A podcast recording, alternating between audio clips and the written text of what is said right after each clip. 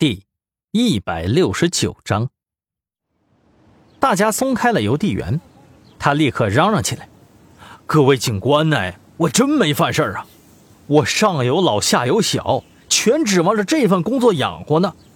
配合你们调查没问题，那也不能上来就抓人呐！回头我工作丢了，我咋活呀？”于三年撇了撇嘴：“谁让你刚才反应这么大的？哎，行了行了。”要是有什么问题，回头我去你们局长那儿解释，行了吧？于三年回头又看向了易星，哎，易教授啊，那你说这封信怎么回事啊？监控我们技术的鉴定了啊，没有剪辑的痕迹。上一次他清理之后，这油桶里头就没东西了呀。整个三天呢，就一个人塞了个牛皮纸袋，然后信就莫名其妙出现了。怎么着？这这凶手不是人吗？一星想了想，说道：“嗯，我觉着，唯一的可能就是啊，这信是跟着牛皮纸袋一起进来的呗。”于三年挠了挠他那锃亮的头，一脸困惑：“不能吧？那大爷是良民呐，街里街坊的都认识，还是老国企的退休干部呢。”李明耀和于三年对视了一眼，也开口说道：“对啊，一星，确实是这样的。那老大爷没有犯罪动机，一向表现良好，还为城市做出了杰出贡献呢。嗯，我想见见他，可以吗？”于三年点了点头，转身走了。没过一会儿，他就带了一个老头回来了。哎，易教授，你看。这位就是周处长，你看这这是不是？易星礼貌的笑了笑，问道：“哈，周处长，别来无恙啊？”老头愣住了，皱着眉头上下打量，仔细搜索记忆之后，确定没见过易星啊。他奇怪的问道：“这位小同志，咱们没见过吧？啊，是吗？哦。”那可能是我记错了，您太像我父亲的一位故交了。哈 哈那个，您能说一下那天寄信的事吗？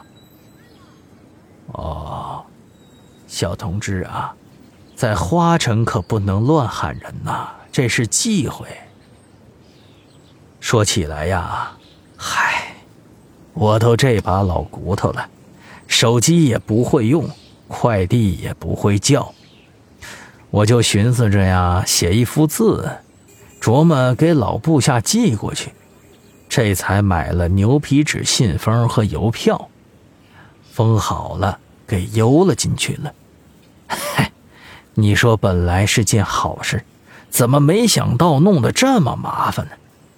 听我那个老部下说，他现在都没收到我的字儿呢。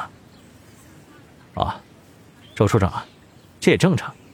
毕竟这平邮不挂号的信，偶尔也可能是会丢的。呃，不过这个不是我们关注的重点呢。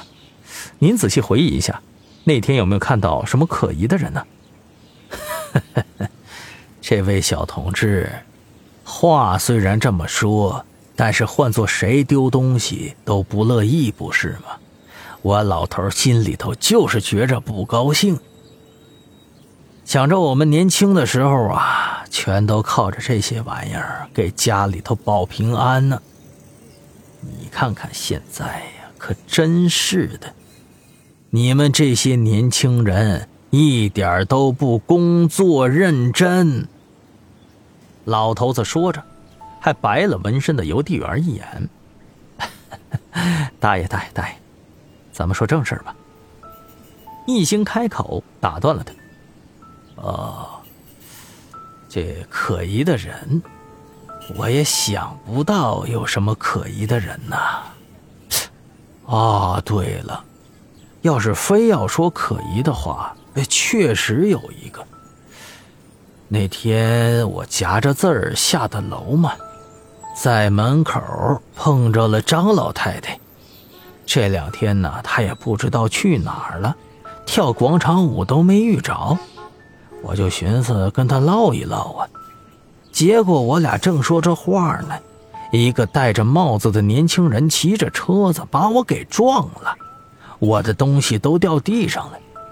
他那个穿着呀，跟我们年轻时候要去参加舞会似的，大风衣、高礼帽，还扎了个粉色的蝴蝶结。他倒是也挺客气，一直给我道歉，还帮我捡信。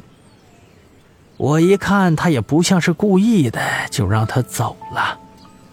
我虽然老了，但是咱可不糊涂。